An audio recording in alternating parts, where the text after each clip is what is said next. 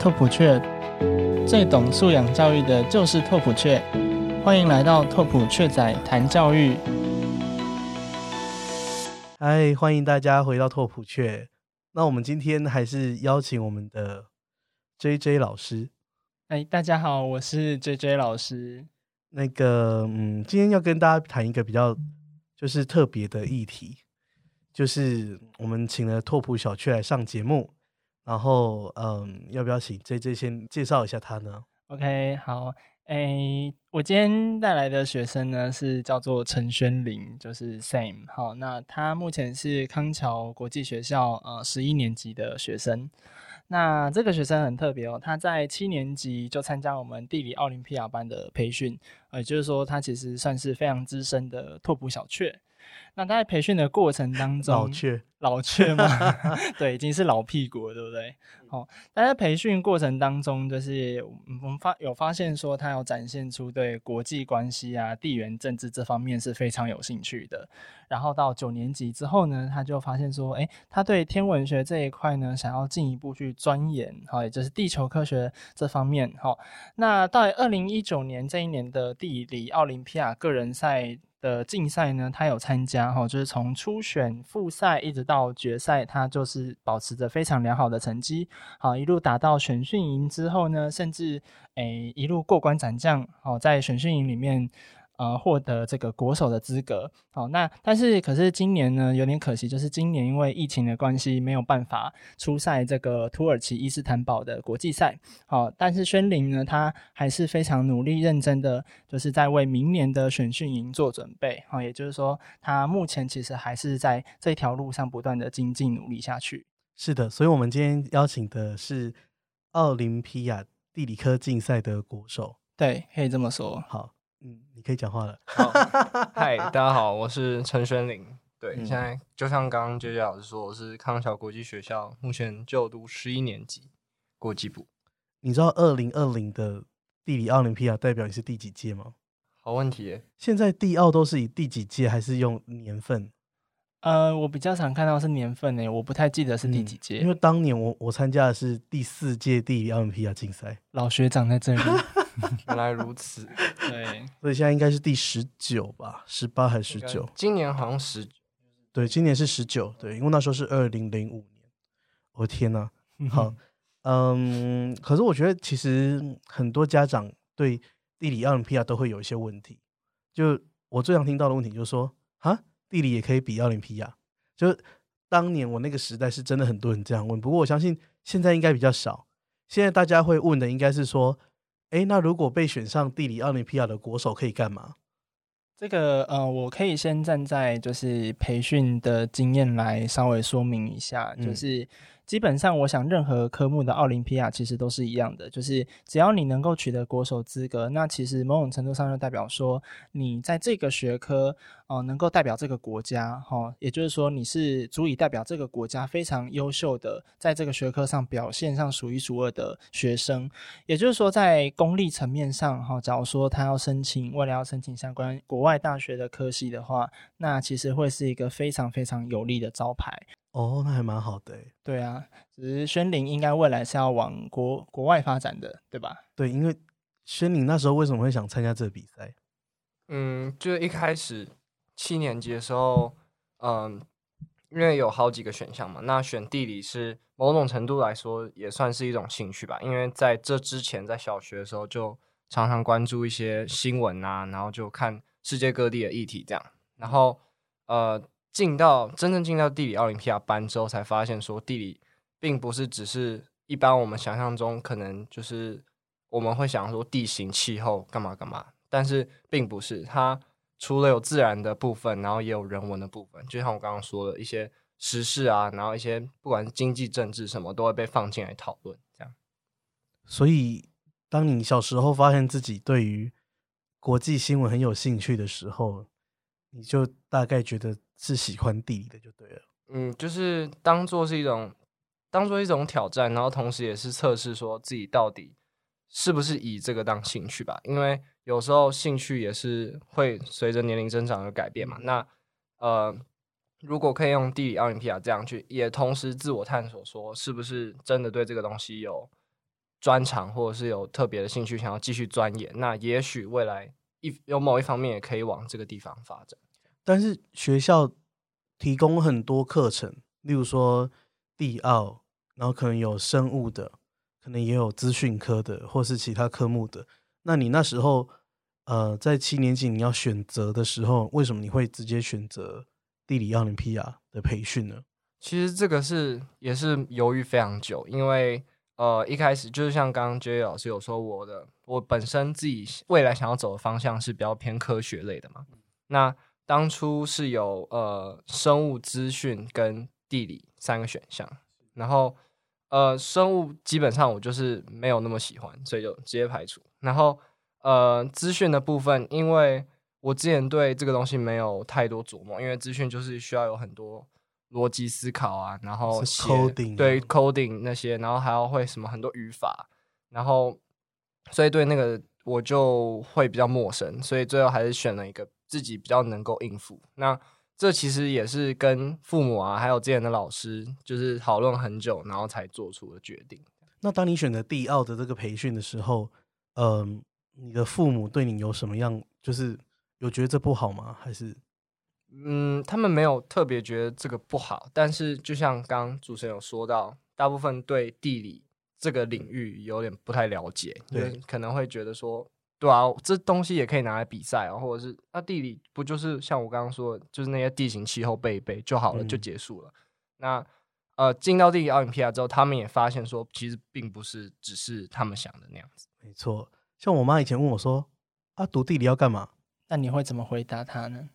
我那时候是说，至少至少可以当老师，因为你知道我是南部人，所以南部人的想法就是，如果可以当老师，其实就很好，就是只求工作薪水稳定吧。然后像我妈会觉得，只要有个师的，就是表示有专业，她都觉得很好。对，所以那时候就说啊，至少可以当老师。然后我妈就说，哦，这就是 并不是很 satisfied，但她就是觉得说，嗯，好吧，那你喜欢，那她也没有。她也不会想阻止我之类的，对啊。哎，我想要请问一下宣玲哈，就是那你进入这个地理奥林匹亚班的培训的过程当中哈，我印象中你从七年级就开始这个培训嘛？那你从七年级一路走到现在十一年级，这漫长的时间以来，哎，你有没有曾经有想要转换跑道啊？哦，或甚至说，哎，可能没有，甚至地理奥林匹亚的培训有没有带给你什么样的启发？地理它，呃，就像我刚刚讲，它有很多面向嘛，所以它除了你知识本身要有的之外呢，你还要有想办法把不同的领域整合在一起，然后去表达出一个完整的答案。所以呢，我觉得，呃，地理会给我启发就是，有些东西它并不是只是用一个面向去了解就可以完全的解决，或者完全的理解透彻，嗯。有些东西它是需要非常多不同的面向来思考，然后去看待同一件事情。嗯，比如说像这次那个肺炎疫情，好了，我们就可能只会说什么它是人跟人之间的传播啊。但是在一开始讲它源头的时候，不是说跟蝙蝠有某种关系吗？那这是不是同时也反映到说，可能人类和自然之间的关系是不是有过有点太过亲密，以至于自然东西会慢慢的来。到人类的世界，然后，但是这又是人类不能控制的事情，所以它并不是单单只是一个疫情，它可以用更多不同的范畴来考虑这样子。现在的奥林匹亚地理科竞赛是考什么？嗯，以国际赛的话，它会分三个部分，那就是有所谓的 MMT，也就是 Multiple Choice，然后 WRD 啊，WRT 是呃 Writing Response，然后还有。Field work 三个类型，然后呃，multiple choice 的部分就是他会考一些比较偏，就有点类似冷知识的东西，比如说他给你三张照片，然后问你这个地方在哪里。那有些东西你不知道就是不知道，但没有办法，就是你必须要平常有自己摄取相关的资讯资料，你才能答得好。嗯，那再就是 WRT，那这个就比较更重视我刚刚说的整合能力，就是。你除了要去分析议题，然后去切入，用不同的角度去探讨之外，你还要想办法有想出自己可以解决的办法，或者是嗯一些不同的角度看待同一件事情，是这样子。那最后是我个人觉得是对 field work 是最困难的一块，因为它第一个它你要自己出去走嘛，所以这其实是体力的一种挑战，就某种程度上来说，当然不是每一次都是，但至少在选训营跟嗯台湾决赛的时候都是有点耗体力，而且它。你去走完，它不是就结束了？你是走完之后，你要把你在那边的 data 全部拿过来，然后再做一次笔试，所以就是有点像在写一次 WRT，但是针对你刚 field work 的内容。但万一你刚漏掉了什么，那对不起，就漏掉了。所以说，台湾的比赛内容跟国际的比赛是是相符的吗？是一样的吗？对，目前台湾他会想要按照国际赛的方法去做，但是。呃，以台湾上一届我参加的是，他复赛的时候就是有 multiple choice 跟 writing response，那 field work 就没有考，那 field work 就留在决赛这样子。哦，那一般的高中生都是可以直接报名就来考这个试吗？呃，是每个学校有自己的名。对，呃，原则上每一间学校都会有他们的甄选机制，这个其实就要看每间学校。那像康桥这边，我们其实拓普每年都有呃帮忙协助，就是试题的，就是有帮他们出考题啊，然后整个甄选流程其实也是拓普这边帮忙处理的。我记得有些学校是师长推荐，师长推荐这就比较悬，对不对？我们学校好像没有这个东西，因为学校大部分是拓普在。负责这一块。不过，因为像我，我当年参加的时候，我们学校也就只有我们这一组，所以也没什么好推荐，因为根本没有人要参加啊。就是在那个时候，根本没有人知道，而且我们学校很小，所以基本上老师就是只要有什么比赛的公文，校长都直接写说请某某同学参加，就只是我的名字，很夸张。对，那你觉得啊，就是在你参加这个考试，就是说应该说比赛啦，奥林匹亚竞赛的过程当中。你觉得，嗯，到底要怎么准备？又或者说是什么东西？就是有没有像人家可能有很多家长都会来问说，哎，有没有什么书可以看，或者是有什么资源可以就是找到？嗯，资源的部分是一定有，呃，像是。呃，基本上所有的有参加过地理奥林匹亚竞赛的人都会知道有一种东西叫 glossary，然后就是它是一串你必须要知道的英文单字，那大部分都是呃地理相关的一些概念，这样它有点像是它其实不算是单字，它应该是说每一个都是不同的概念，然后去看你懂不懂这样。那这个在基本上你在 WRT 你是一定得知道这些东西。那除此之外呢，还有像一些。呃，之前有给一些像 Derek's Maps 之类的，或者是在选训营也有给一些特定的书，你可以去看。但是我觉得资源是一回事，我觉得更重要的是你自己平常就要有所摄取，因为嗯，资源这东西可以读，但不是你读一读你就可以完全理解这个东西。那如果如果是这样的话，那基本上你只要就奥林匹亚也不用这样读四年下来，然后才有一个成果啊，你只要最后一年，然后再。全力去拼，然后去赌这个东西就好了。但事实就不是这样子，就是你必须要长久以来的用呃地理人的方式去思考这个东西，才有办法。所以他呃他可以准备，但是更重要的是你自己要有兴趣，然后要持之以恒的自己自我精进，然后自我诶以自发力量去了解这个东西。所以你觉得拓普老师在这里面扮演什么样的角色？嗯，我一开始。教导我老师是移植老师，那他其实就算是启蒙老师，因为之前对地理这一块就不是完全了解嘛。那后来老师就会慢慢的，呃，一开始当然是先从基本功开始下，就是一些基本的地形气候一定要知道的东西。但是到后面呢，就呃，就让我了解到其实地理到处都有，因为。我们可以用影集，我们可以用电影纪录片去讨论地理议题。那这个是我以前是想不到的东西。然后它可以让我知道说，地理其实不是只是一门学问，它也可以在我们日常生活中到处都有。所以你觉得类似这种，因为其实家长可能都会觉得说，在学校就有上地理课了，那为什么还要再多花时间在另外晚上再上地理课？你觉得这两种的差别是什么？呃，我我拿康桥跟非康桥两个 case 来讲好了，就是康桥它本身的地理课基本上只上一年，然后它单纯只是 world geography，那它讲的东西也比较粗浅，就是像我一开始讲的地形气候。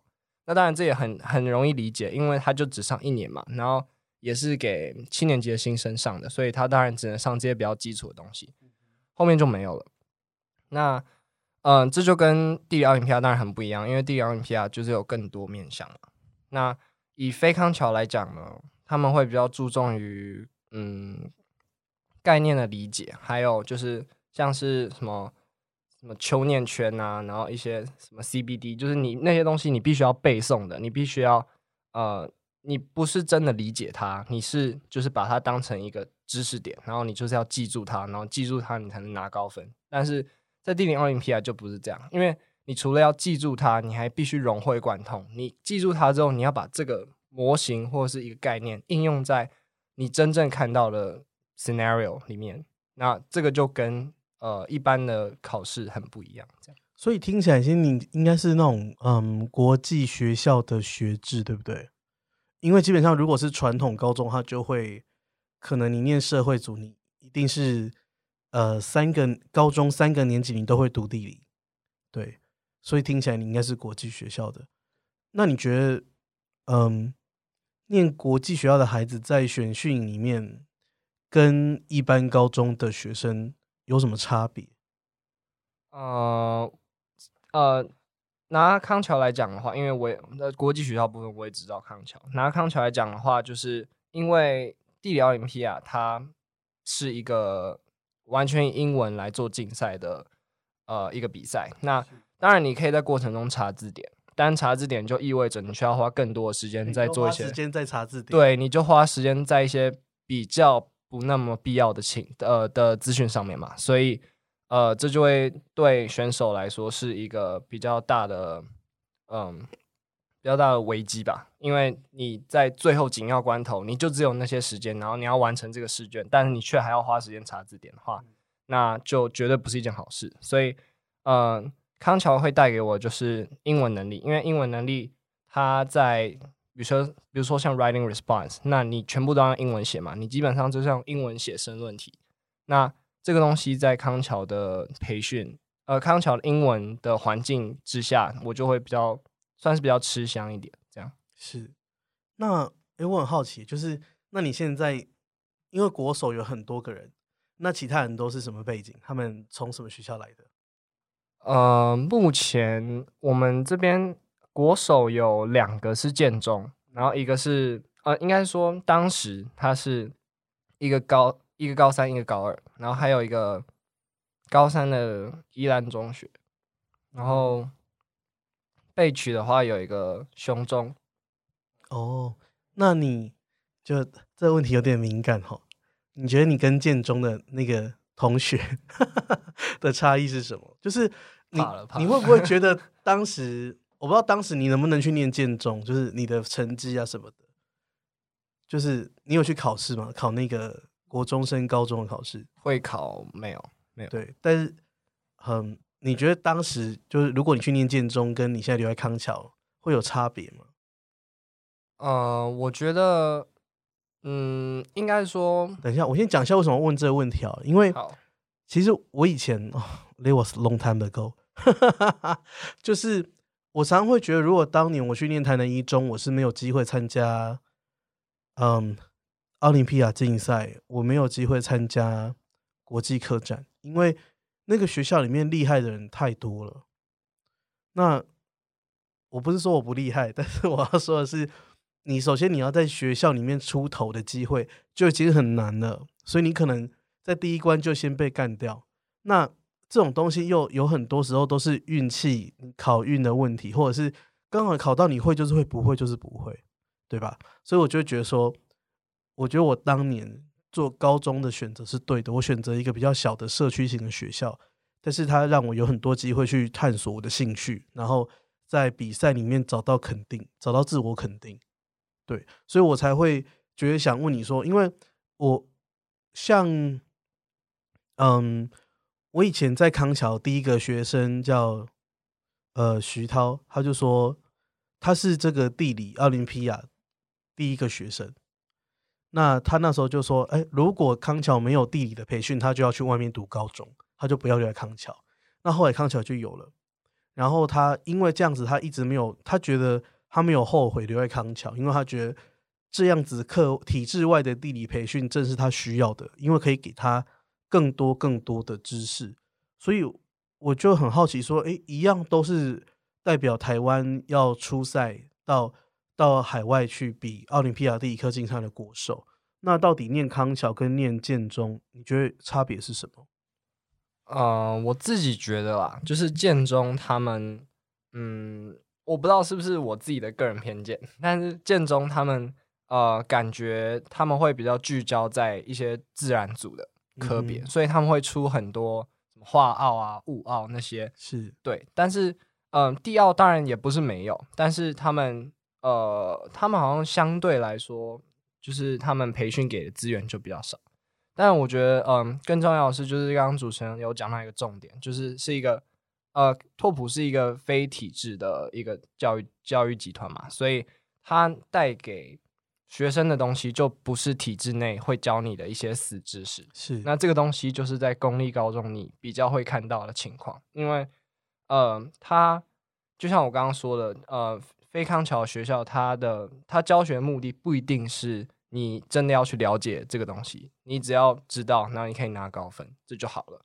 那呃，如果在非康桥学校，就是在体制内的学校，你没有自己有兴趣去探索这个科目或者是呃这个领域的话，那你基本上也就只是把那些知识点背下而已。所以，如果你真的要去比赛，我觉得会比较困难。但是，嗯。当然，我们这次呃决赛就进了好像三四个建中生，所以最后证明了，就是他是真的自己有兴趣去探索这个东西，他才真的进得来，就是不是你就是课本死背，然后这样子弄一弄，然后就结束了。这样，我觉得这是最大的差别。听说你最近对天文很有兴趣，嗯，是，所以你最近去天文馆实习了，是不是？呃，我是在。台大的天文数学馆，然后做一些呃天文相关的研究，这样。可是照理来说，你不是应该跟地理就是比较比较好？为什么不是去台大地理系实习，而是去天文数学馆实习？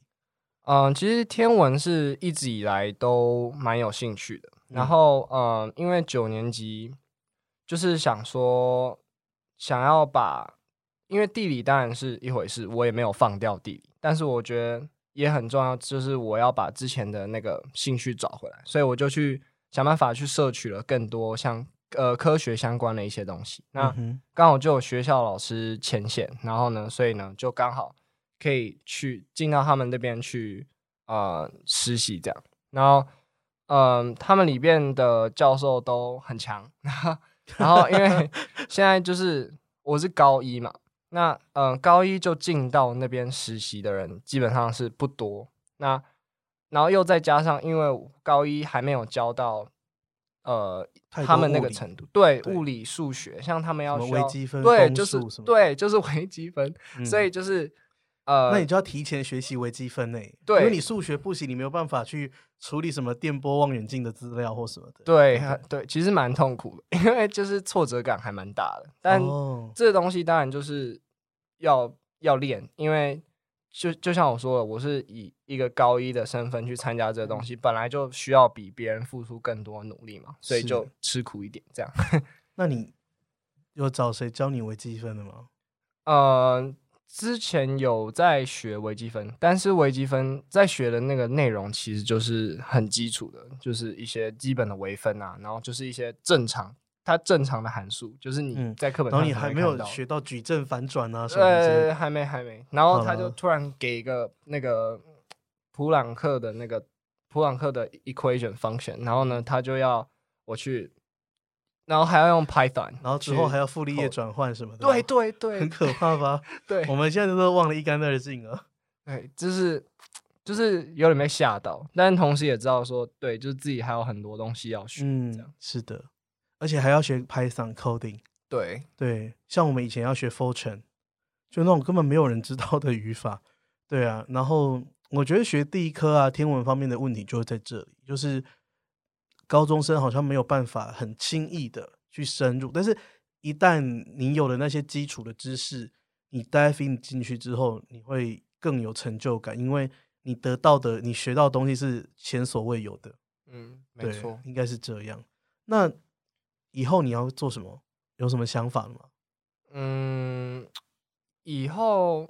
嗯，因为现在是在做一些研究方面嘛，那以后会想要去在更琢磨于在一些应用方面，比如说呃火箭啊，或者是卫星啊那些，嗯，比较可以真实应用在现在就在用现有的科技可以真实应用在太空探索的一些呃仪器或者是呃装备上面，这样。所以你以后的。申请大学方向有决定了，是不是？听起来好像，嗯，其实也很难说，因为就像我说的，就是我看，就是我这次这样延期下来，其实有点就是被吓到，所以，所以，呃，对，然后我又提理解到，就是天文它是有分很多部分嘛，像我这次做的是研究，然后它有实验，然后也有应用，就是它天文不是只是天文，就是它还还有分好几块，就像地理一样，它有分好几块。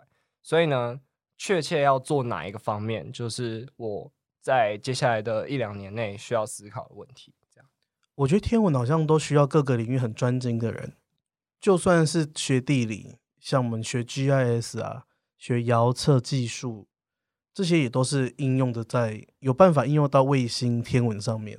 但前提是你要很很 cutting edge，就是对。就可能在台湾学真的不太够，可能真要去美国念学校，对不对？其实，在现在现阶段，我还也还不清楚吧，可能就等未来这几年慢慢琢磨这样子。嗯哼，好，J J 老师有什么要补充的吗？